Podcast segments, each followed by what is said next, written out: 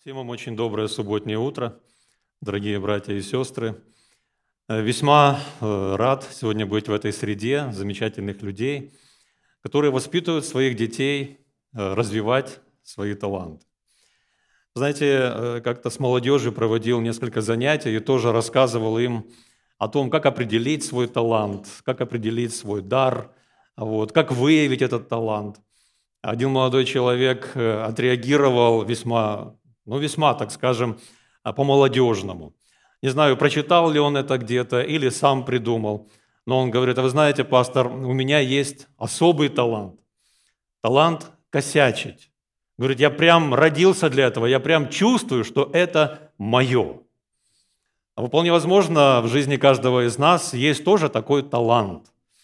А вот. Но, тем не менее, Господь для того нас и приглашает каждую субботу, как минимум, и каждый день по максимуму приходить к Нему, иметь эти свои личные богослужебные размышления с нашим Богом, чтобы этот талант постепенно преуменьшать и развивать те таланты, которые действительно благотворно влияют на церковь, на Божье дело и которые приносят нам пользу. Я в этой церкви впервые и хочу э, поблагодарить Господа за ваше служение, которое вы совершаете здесь, в этом городе. Хочу поблагодарить вас за участие в жизни э, ваших братьев, сестер, которые остались еще на территории Евразиатского дивизиона и на территории Украины. Хочу поблагодарить за то, что поддерживаете молитвенно, поддерживаете, возможно, финансово, у кого есть какие связи в этом вопросе. И пусть Господь благословит все эти э, перипетии жизненные, в которых находится сегодня наш народ адвентистский – переживая огромное количество страданий, вызовов, и не только адвентистский народ, но э, весь народ, э, который сегодня, к сожалению, вовлечен в эту войну, в этот конфликт. Пусть Господь сбережет и сохранит каждого об этом противостоянии. Вы знаете, сегодня мне хотелось бы поговорить на достаточно прозаичную тему.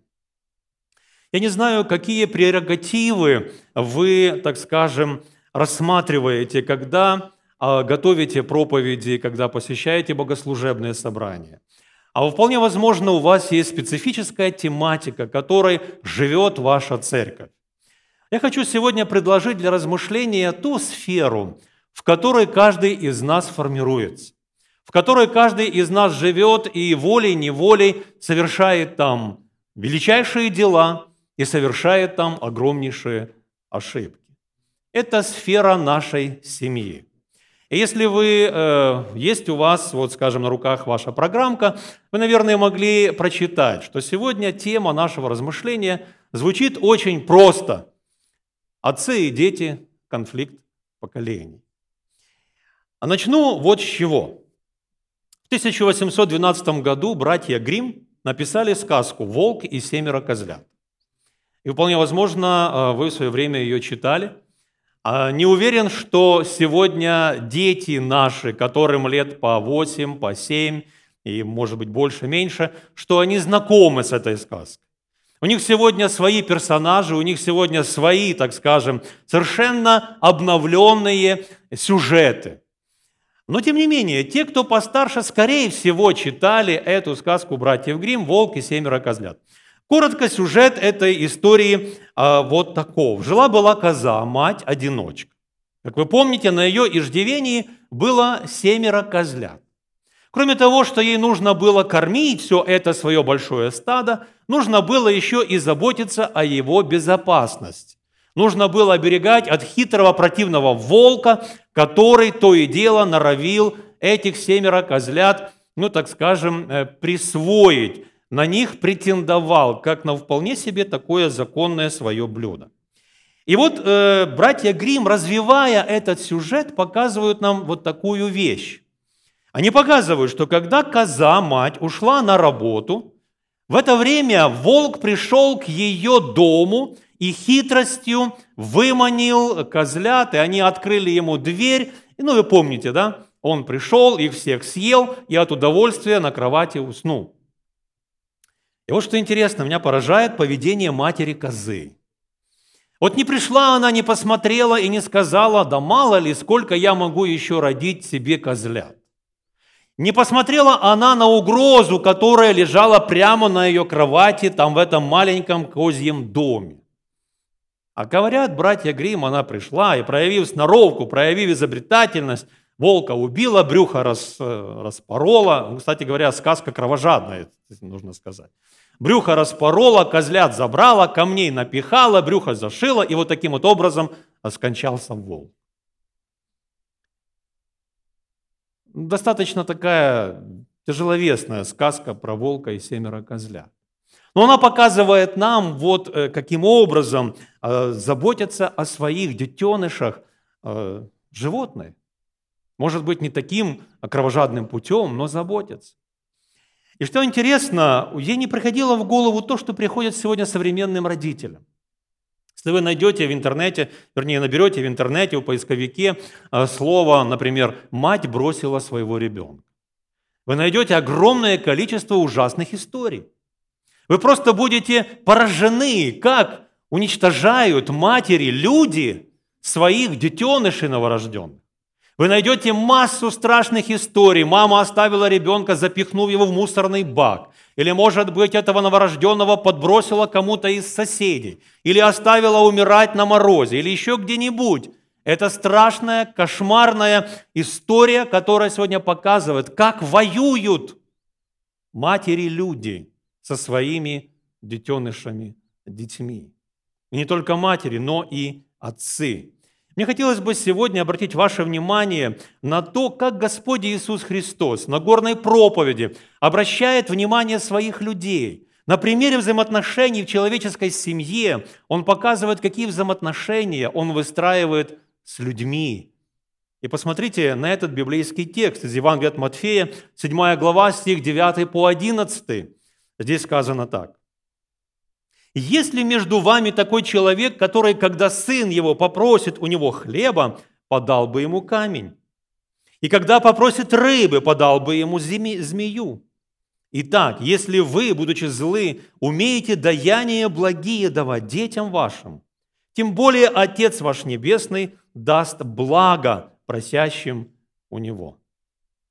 Вот какое четкое, красивое, вместе с тем такое, знаете ли, а, заставляющее задуматься определение. Даже если вы, будучи злые, то есть злые родители, тем не менее, все равно умеют заботиться о своих детях. А еще три с половиной тысячи тому назад Господь определил в своем повелении, в своей заповеди, что Он в основание кладет счастья, благополучия, благословений в жизни родителей и в жизни детей. И эту заповедь, скорее всего, помните вы и знают ваши дети. Книга Исход, 20 глава и стих 12. «Почитай отца твоего и мать твою, чтобы продлились дни твои на земле, которую Господь Бог твой дает тебе». Красивая заповедь, мы очень часто говорим, что эта заповедь имеет в себе элемент обетования. Если ты почитаешь родителей, то твоя жизнь, может быть, не будет безоблачной. По крайней мере, твоя жизнь будет счастливой. И мне кажется, нужно было бы вот на этом сегодня и остановиться немножечко в нашем рассуждении. Потому что весьма-весьма важен принцип звучит здесь.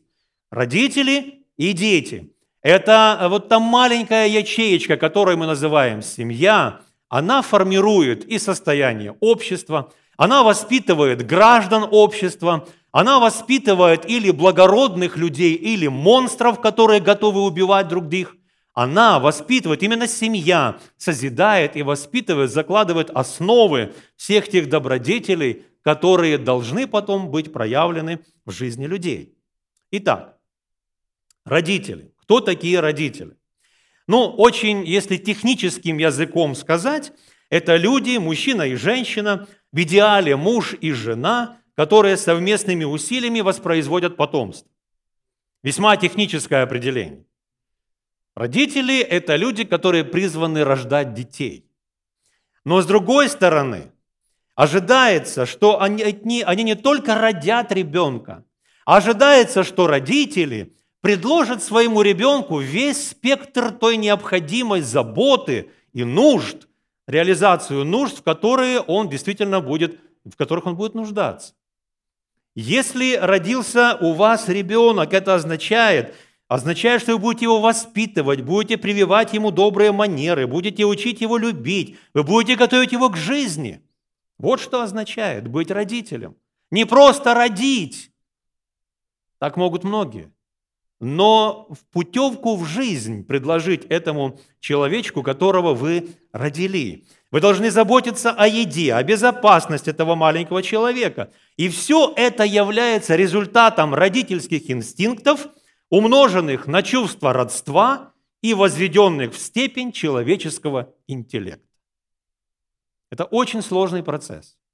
И вместе с тем, это процесс, через который мы все проходим. Ни одно живое существо, кроме людей, не испытывает таких глубоких чувств своим детенышам, как родители-люди.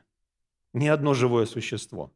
Потому что от уровня вашего интеллекта, от уровня понимания смысла рождения этого человека, который вы получаете на руки, зависит и ваше отношение к нему. Это не просто инстинктивное чувство защиты, заботы, а это еще и понимание, зачем он пришел в ваш мир. И человек, кстати говоря, должен делать все это с терпением. А я прочитал как-то недавно а вот такую очень интересную историю, в которой показано, вот как это терпение в человеке созидается. Молодой папа идет с коляской по улице, а ребенок заливается плачем. И вот папа идет и постоянно шепчет, тихо, Витя, успокойся, тихо, Витя, успокойся. К нему подходит женщина, говорит, какой чудный малыш, его Витя зовут. Нет, говорит, его зовут Гриша, Витя это я. То есть воспитательный процесс, он всегда подразумевает, что вы будете проявлять огромное количество терпения. Знаете, у нас недавно родился внук. Ему вот буквально через пару дней будет три месяца. А до того момента, как он родился в нашей семье, пришла дочь, может быть, месяцев за несколько до его рождения, и говорит, вы знаете, какую книгу я сейчас читаю? и рассказывает, я читаю книгу «Твоя токсичная семья». И я ее спрашиваю, ну и скажи, пожалуйста, как ты вот, анализируя семью, в которой ты выросла, с тем изложением в этой книге, много совпадений ты находишь? Она говорит, множество. Ну ладно, мы так поговорили. И ну, я попытался как-то сказать, знаешь, когда у тебя будут твои дети собственные, ты поймешь, что э, писать это одно дело, а воспитывать совершенно другое дело. Ну и вот родился он. А по такой, по стечению обстоятельств мы ей вообще никак помочь сейчас не можем. Мы живем в разных странах, мы не можем увидеться, не можем заехать, не можем помочь друг другу. Но я ее спрашиваю, как процесс становления токсичной мамой уже начался? И она говорит, ну да, уже это подходит. Потому что Рождение ребенка – это не просто радость. Рождение ребенка – это не просто счастье, это не просто красивые бантики, это не просто красивые пеленочки, это не просто вот эти маленькие красивейшие э, вот эти кроссовочки, на которые вы смотрите и умиляетесь. Рождение ребенка – это целый кошмар. Рождение ребенка – это отсутствие спокойствия ночью, это постоянные крики, это постоянное недовольство, это постоянные памперсы. Сегодня, к счастью, есть памперсы. Во время, когда у меня рождались дети, у нас не было памперсов. У нас были пеленки, и помните, целая куча всего, что с этим связано. Рождение ребенка – это непростая вещь. Так вот, что интересно. Когда мы говорим о родителях, у них есть своя задача, но у детей есть своя задача. Дети – это существа, которые появляются на свет в результате вот этих взаимоотношений, процессов где-то рождения, которых мы еще не поняли до конца, которые контролируются природой, в которых принимают участие два родителя. Это тоже очень техническое описание. Но рождение ребенка, вернее дети, это те существа, которые должны реагировать на, э, на действия своих родителей.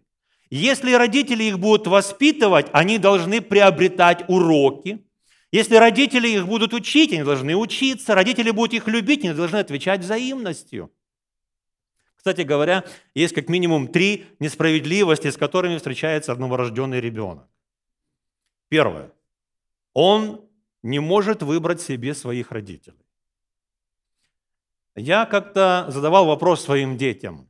Конечно, они не могут, наверное, не могли ответить по-другому, когда были маленькими, когда повзрослели, уже совесть не позволяла ответить по-другому.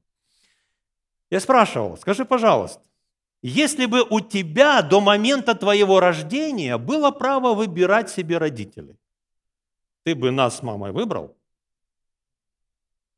Вот задайте, пожалуйста, вопрос своим детям. Вот мальчики сидят вот здесь, на этом ряду. Я не знаю, как вас зовут. Я не знаю, насколько вы хорошо понимаете язык, которым я общаюсь с вами. Но если бы у вас была возможность, вот у тебя, ты так красиво на меня смотришь, если была возможность выбрать своих родителей до момента рождения, ты бы выбрал своих папу и маму? Да. Потому что ты пока что ответить по-другому не можешь. Ты зависим еще от них. А потом, когда ты повзрослеешь, ты по-другому не скажешь. Потому что это будет, ну, как бы нечестно, возможно. Но я всегда задаю себе вопрос. И задавал его себе раньше этот вопрос. Если бы мои дети могли выбрать себе родителей, выбрали бы они меня и мою жену? Задайте вам, задайте себе этот вопрос вы. И подумайте, ответьте на него честно. У детей нет права выбрать себе родителей. Они не могут выбрать, родиться им в семье Билла Гейтса или родиться им в семье какого-то homeless, которых сегодня, кстати, в этой стране тоже много, оказывается. Я никогда не думал, что они тут есть. Они, оказывается, есть, и на некоторых углах улиц тоже что-то просят. Они не могут выбрать, в какой стране им родиться. Родиться в богатой Финляндии или родиться им в, Афганистане. Они не могут выбрать. Плюс ко всему, они не могут себе выбрать даже пол, с которым они родятся в этот мир. Так вот в чем, когда рождаются маленькие дети, задача родителей – их воспитать, а задача детей – учиться. Кстати, еще одно ну, такое может быть не совсем, а может быть у вас так это не происходит. Но в тот момент, когда рождается ребенок, знаете, что с ним сразу делают? И это еще одна несправедливость, возможно, вынужденная. Я не знаю, делают ли так в Америке, а в Украине так делают. Рождается ребенок, его бьют по попе.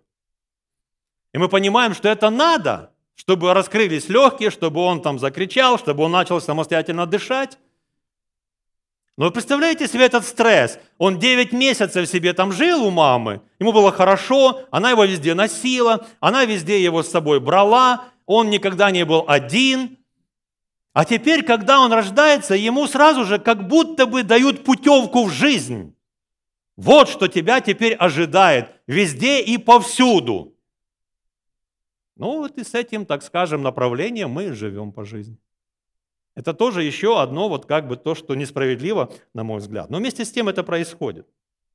Итак, сегодня, когда идет речь, разговор о том, как воспитывать друг друга, а, есть очень много разных мнений. Люди моего поколения, они более такого консервативного, классического подхода. И мы очень часто говорим, ссылаясь на мудреца Соломона, вы помните, наверное, что мудрец Соломон рекомендовал, советовал, о чем он размышлял – но люди поколения уже наших детей, они уже другого подхода люди. Они уже с детьми рассказывают им что-то, раз, рассуждают вместе, предлагают выбор и так далее. А, конечно, это разные подходы, связанные со временем, связанные с законодательствами стран. Вместе с тем, мне кажется, что а, воспитательный процесс должен предполагать разные, так скажем, подходы, учитывая ситуацию, в которую попадают ваши дети. Вот, пожалуйста, вам ситуация. Шестиклассник Сидоров утром выразил отцу свое нежелание идти в школу, аргументируя это хронической утомляемостью, неадекватными погодными условиями, нездоровым коллективом педагогов и низким уровнем образования. Отец, отцу, вернее, удалось убедить Сидорова пойти в школу, аргументируя это солдатским ремнем. То есть по-разному, так скажем, мы можем аргументы приводить и дети, и родители. Но процесс воспитания должен быть. И говорит нам Священное Писание Она говорит нам о том, что если мы будем в рамках соблюдения заповеди, в рамках соблюдения Божьего установления, почитай своих родителей, то в нашей жизни будет намного меньше проблем и будет намного меньше благословений. И вот этот очень ключевой и серьезный вопрос. Что означает почитать своих родителей? Что это такое? Почтение через послушание. Это первый, так скажем, этап. Почему он первый? Вместе с нашими родителями мы живем примерно лет 50. Если средний возраст жизни на Земле, ну, как говорит нам Священное Писание, помните, 70 лет, при большей крепости 80 лет, у кого-то больше получается, то время нашего совместного пребывания, дети и родители на Земле, это примерно 50 лет. Плюс-минус. И вот этих 50 лет нашего общения, когда родителям было лет по 25, они нас родили, и когда нам будет лет 50-60, возможно, по милости Божией, они доживут до того момента, когда они уйдут из этой жизни. Так вот, 50 лет примерно в среднем мы живем вместе. И эти 50 лет совместного проживания родителей и детей, они делятся как минимум, э, с моей точки зрения, на три этапа. Первый этап – это этап почтения через послушание. Когда моя дочка была еще очень маленькая и была в детском саду, я помню момент, когда я пришел ее забирать домой из детского сада.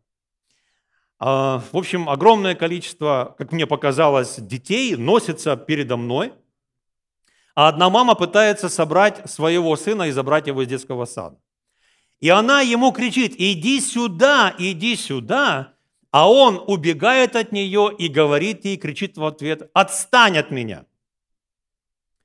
И вот у меня к вам вопрос, который я задал тогда себе. По какой причине он ее не слушает? Он ее не уважает и поэтому не слушает. Или же он ее не слушает и поэтому не уважает. Как правильно сформулировать проблему? Я повторюсь.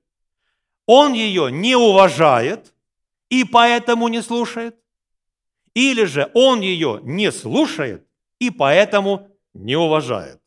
Как правильно сформулировать причину проблемы?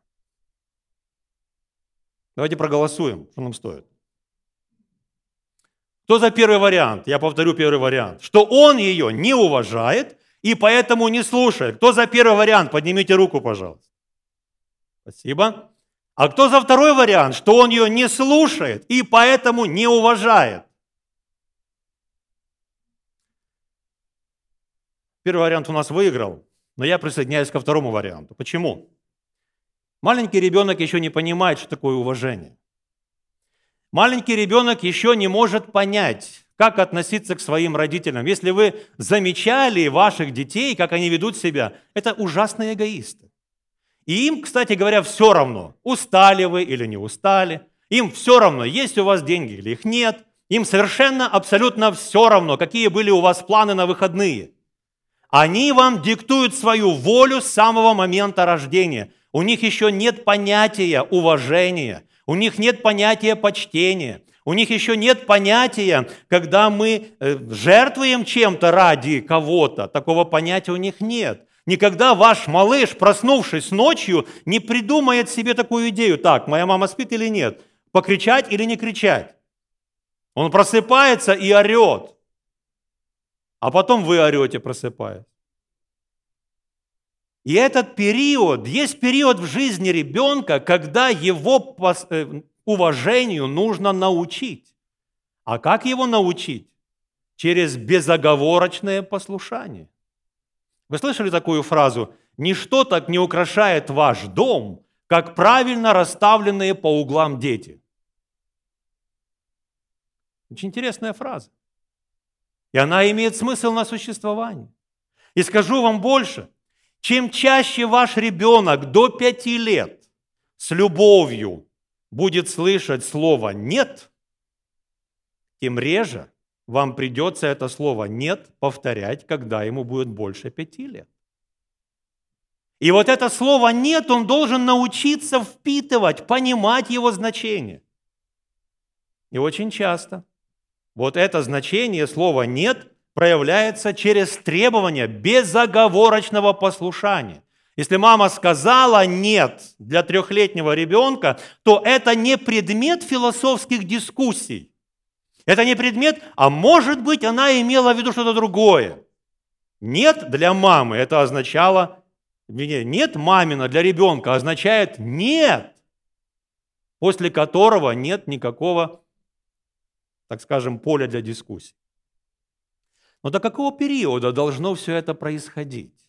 До какого момента вот мамина или папина нет для ребенка должно быть просто пуленепробиваемым таким законом? Знаете, наверное, эту историю, а, может быть, и не история, а просто эпизод из истории, из жизни. Одесса, одесский дворик. Мама выходит на балкон и с балкона кричит своему сыну, «Аркаша, иди домой!» А он ей кричит в ответ, я замерз? Она ему кричит с балкона, нет, ты хочешь кушать. До какого момента мама будет регулировать все действия? Хочу вам сказать, что некоторые мамы э, переключаются потом на папу. И думаю, что многие мужья со мной согласятся. А у нас в жизни такая, такое часто бывает. Приходим домой, ну уже там трудовой день прошел, все, легли спать, я себе лег поудобнее, как мне нравится, все, приспособился к этой подушке, завернулся в это одеяло. Друг, жена, поднимись, встань, встань. Я говорю, зачем? Ну, встань. Ну, приподнимаю, стою. Она берет подушку, перевернула. Ложись, тебе так неудобно. Откуда ты знаешь, как неудобно? Может быть, мне это самая удобная поза, в которую я лег. А у меня знакомый, он говорит, пришли в церковь, сидим на богослужении. А она ему говорит, Олег, вытяни ноги. Протяни, говорит, ноги. Говорит, зачем? Потому что тебе так неудобно. Откуда вы, извините, пожалуйста, знаете, как неудобно?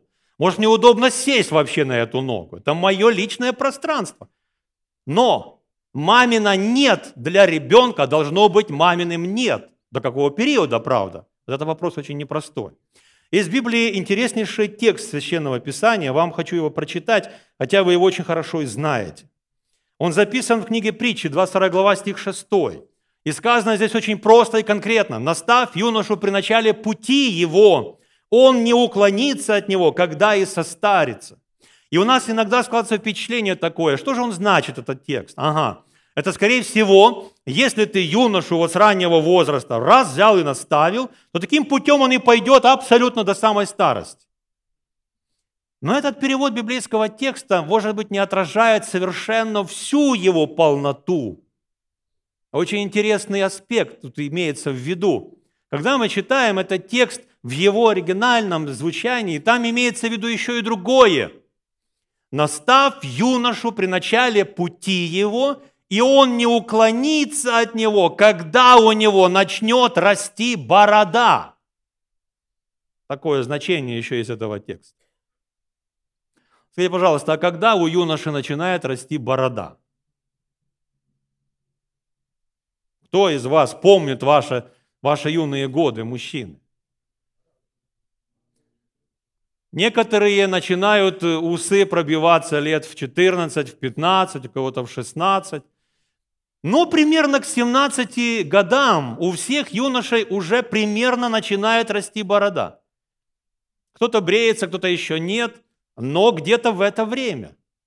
То есть процесс наставления юноши должен длиться максимум до начала или даже до завершения полового созревания, когда начинает у него расти борода.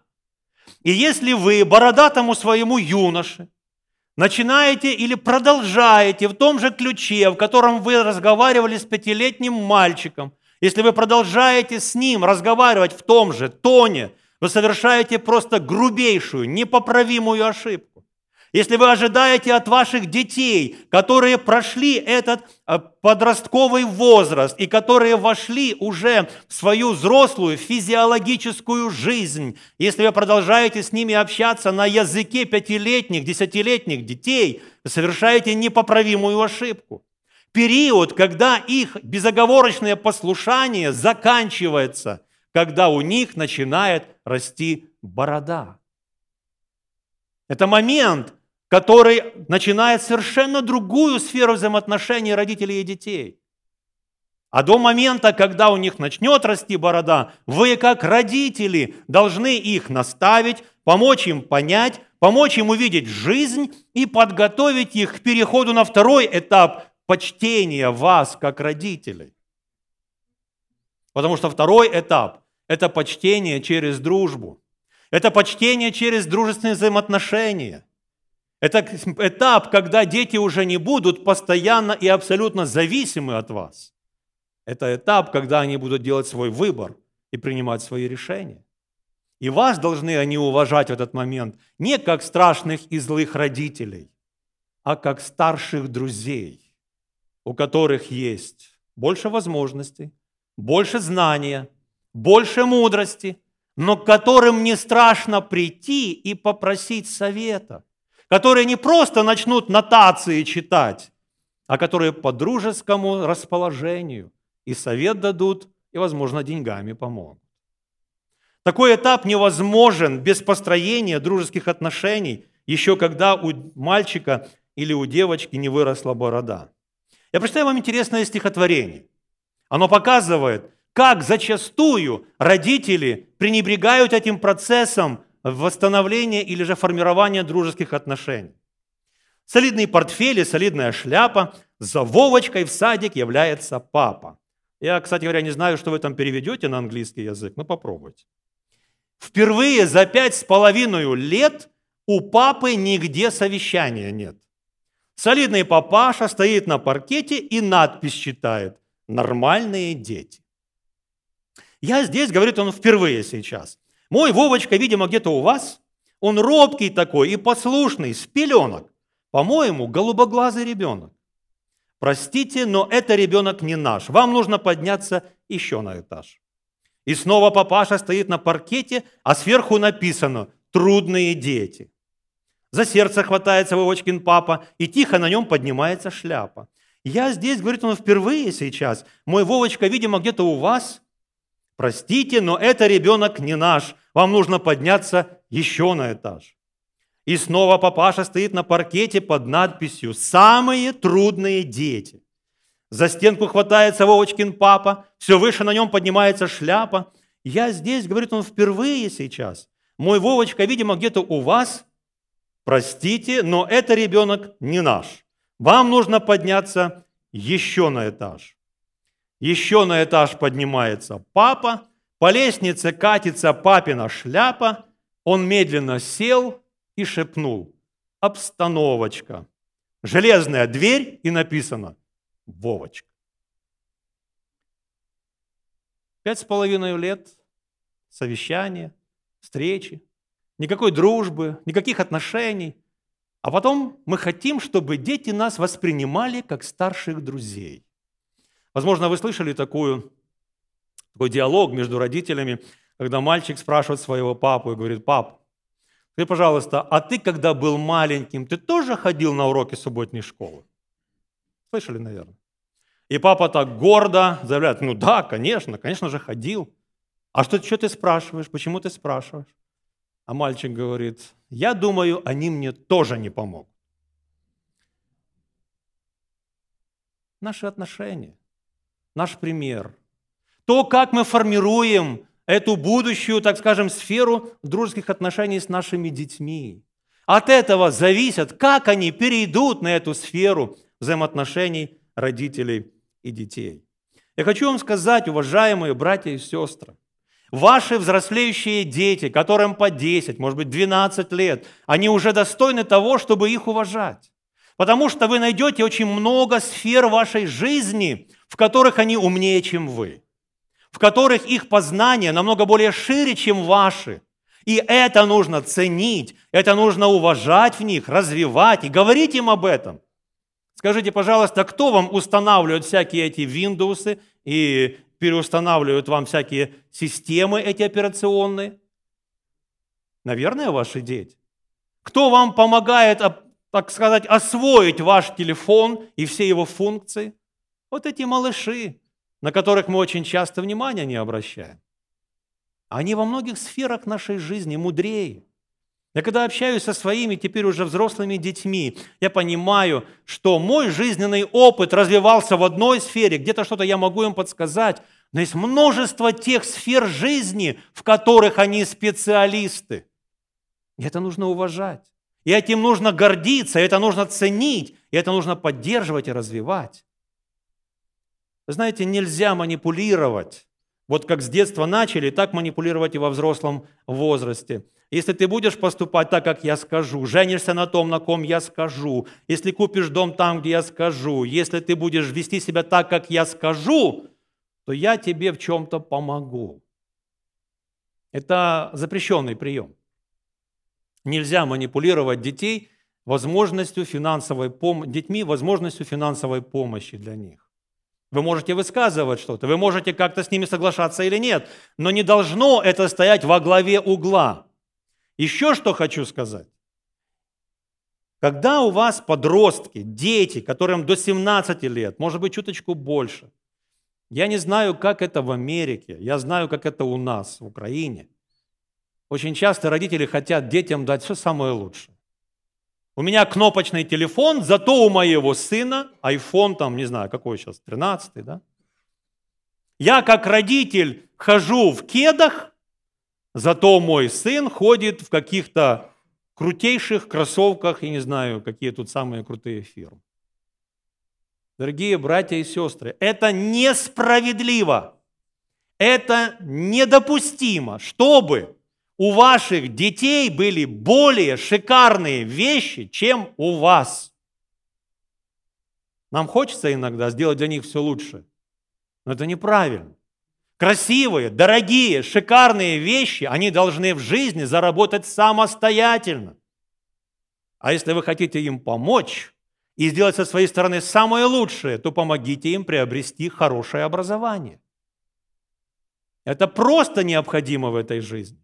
Дайте им образование, чтобы они могли быть действительно хорошим специалистом, хорошими гражданами, культурными, знающими, может быть, какие-то сферы, в которых они проявят себя и засвидетельствуют о себе.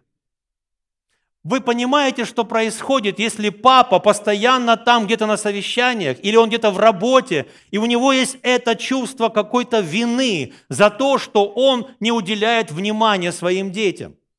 Он постоянно едет домой, дома его не было, на день рождения не успел, пропустил, он заезжает в какой-то магазин, покупает игрушку, приехал, вот папа тебе привез. И это как бы компенсация за отсутствие родителя в семье. А когда ребенок подрастает, он научается этим манипулировать. Ребенку невозможно заменить игрушкой ваше личное присутствие, ваши личные игры, ваше личное общение, ваши, э, ваши беседы, ваши диалоги, ваш смех невозможно заменить никакой игрушкой никаким телефоном. Поэтому на второй этап взаимоотношений через дружбу мы должны прийти с детьми, которые в нас видят старших друзей, более компетентных, родных друзей – более знающих, более сильных, более эмоционально стойких, но друзей, а не просто начальников, тех учителей, которые нотации читают и так далее. А, хочу сказать еще одну очень важную вещь. Если у вас дети, например, недавно поженились, и вы мама, вы видите, что ваш зять, может быть, и вам и до свадьбы не очень нравился, а после свадьбы так вообще и вы так хотите пошептаться со своей дочкой, говорите, ты знаешь, дорогая, вот что-то мне в нем вот это вот не нравится. Это запрещенная фраза. Имейте это в виду. Потому что после свадьбы ей тоже уже в нем что-то не нравится. И вы не должны ее подталкивать к тому, чтобы она размыслила о том, что ей что-то не нравится. Нельзя так говорить. Вы должны быть друг, подругой для дочери или другом для сына, чтобы помочь преодолевать эти моменты, которые не совсем приятны. А если вас, к примеру, пригласили взрослые дети посидеть с вашим ребенком, что вы, как мама, должны сделать, придя в дом вашего сына? Навести порядок, да? Перемыть всю посуду, наварить им еды на три дня.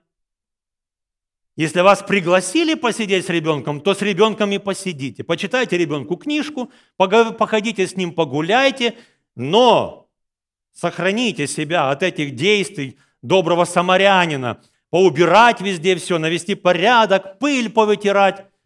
И тогда сын придет с работы домой, посмотрит на все вот это в своей, вся в доме и скажет, что мама приезжала, да? И как жена его молодая будет на все это реагировать? Не лезьте в эту семью. Помогите им, сформируйте эти дружеские взаимоотношения, поддержите их. Ну и третий этап, я понимаю, что мне нужно заканчивать. Третий этап взаимоотношений или же почтения – это этап, когда наши родители стареют. Если первый этап – это почтение через послушание, второй этап – почтение через дружбу, третий этап – это почтение через заботу. Наши родители стареют, они уже могут быть не такими э, эмоционально зрелыми. Они могут быть уже чаще плакать, чаще расстраиваться, чаще обижаться. Они могут быть, подходя к возрасту престарелому, они могут быть весьма уязвимыми. И наша ответственность как детей за них, за этих родителей, позаботиться о них. Знаете, говорят, э, стар как мал. Где-то это, наверное, работает справедливо. С той лишь разницей, что маленький ребенок каждый день развивается, а пожилой человек каждый день, к сожалению, ну или остается на том же уровне, или, может быть, даже и нет. И мы, как дети, должны это понимать и об этом позаботиться, и не игнорировать этих родителей. А если ваши родители еще не очень стары, но они живут вместе с вами в одном доме, пожалуйста, избегайте такого момента. Предположим, вы в семье обсуждаете какой-то вопрос важный, хотите дом купить, переехать, или, может быть, машину купить новую, или все такое. И вот в этот момент заходит бабушка в дом, в кухню, где вы сидите. И вот для того, чтобы ее не, так скажем, э, травмировать, эмоционально ее не теребить, вы, значит, вы завершили ваш диалог и перестали говорить. И заходящая бабушка о чем подумает? Что-то скрывают, наверное. Они при мне не хотят ни о чем говорить. Следовательно, что? Что-то скрывают, не доверяют мне, не уважают меня. Бабушка обиделась тихонечко и пошла себе в комнату. А вы начали опять разговор. О, точно скрывали, теперь опять говорят. У престарелых родителей наших может быть намного больше времени. Они могут себе там, кто знает, что придумать в голове. Они рассуждают, они думают, им нужно общение, эмоциональное общение. Поэтому давайте будем о них заботиться, как о детях маленьких, о которых они когда-то заботились, когда мы были маленькими детьми. Три этапа почтения. Почтение через безоговорочное послушание, которое завершается в момент, когда у мальчика начинает расти борода, когда мальчик и девочка проходят – через половое созревание и становятся физически зрелыми мужчиной и женщиной. Второй этап – это почтение через дружбу. И он самый длинный, и он длится в течение всей практически этой жизни со своими родителями. Это уважение их как старших друзей, более зрелых, более мудрых, и уважение детей, как более молодых друзей, которые нуждаются в поддержке, но не в нотациях. И третий этап – это уважение через заботу. Через этот этап мы пройдем с вами все. Или будем проявлять заботу о родителях, или потом, как родители, будем нуждаться в заботе. И давайте не будем лелеять в себе ту мысль, что если мы к родителям относимся не очень позитивно, то наши дети откуда-то научатся относиться позитивно к нам. Так не бывает. В завершение позвольте рассказать мне очень короткую детскую историю.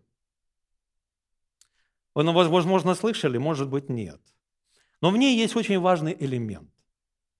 Однажды одна маленькая девочка, ну, лет 12, может быть, и было, решила написать письмо Богу. И пишет, дорогой Бог, я прошу, пожалуйста, обрати внимание на нашу семью. У меня есть много братиков, сестричек, живем мы очень бедно, денег нет у родителей, часто нет еды, часто нет одежды. Пожалуйста, пришли нам что-нибудь на Рождество. А мне, пожалуйста, пожалуйста, пришли на Рождество куклу, большую, красивую. Запечатала, на конверте написала «На небо Богу» и отправила на почту. На почте женщина перебирает эти письма, смотрит такого странного адресата «На небо Богу». Ну куда его отправить? Поэтому она его вскрывает, читает это письмо, обрыдалась, слезами облилась, почитала своим подружкам на почте, обрыдали, слезами облились и решили помочь. Собрали посылку здоровую, положили туда все, что кто мог, принесли даже денег немного и отправили по адресу. Через две недели получает на почту письмо приходит. На небо Богу. Это кому? Это нам. Вскрывают этот конверт, читают. Дорогой Бог, все, что ты нам прислал, мы получили, спасибо тебе за это. И консервы, и печенье, и конфеты, и одежда, и даже немножечко денег. Не пришла только кукла. Наверное, украли на почте. Иногда нам кажется, что семейные отношения – это то место, где кто-то что-то у кого-то крадет. Иногда нам кажется, что родительская опека – это вот то воздействие, которое что-то детям запрещает и чего-то им не позволяет. Иногда нам кажется, что отношение детей к родителям – это ну, как бы естественно. Так ко мне относились, так меня воспитали – но семья – это то место, где мы друг другу что-то даем. Это то место, где мы друг от друга эмоционально зависимы. Особенно, если речь идет о родителях и детях. Поэтому хочу пожелать вам, пусть не будет в вашей семье никаких конфликтов, особенно на уровне отцы и дети.